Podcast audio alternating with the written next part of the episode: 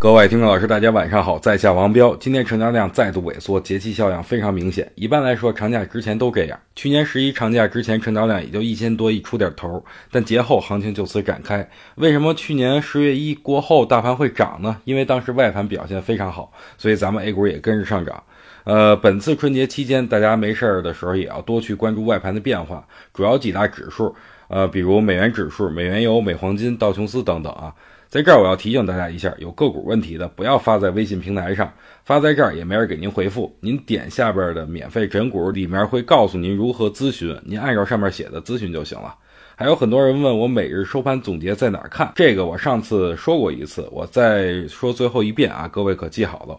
您看我发语音的这个微信下面是不是有一排功能？最左边有个精选干货，点开第二个就是每天下午六点前都会有我对当天盘面的总结。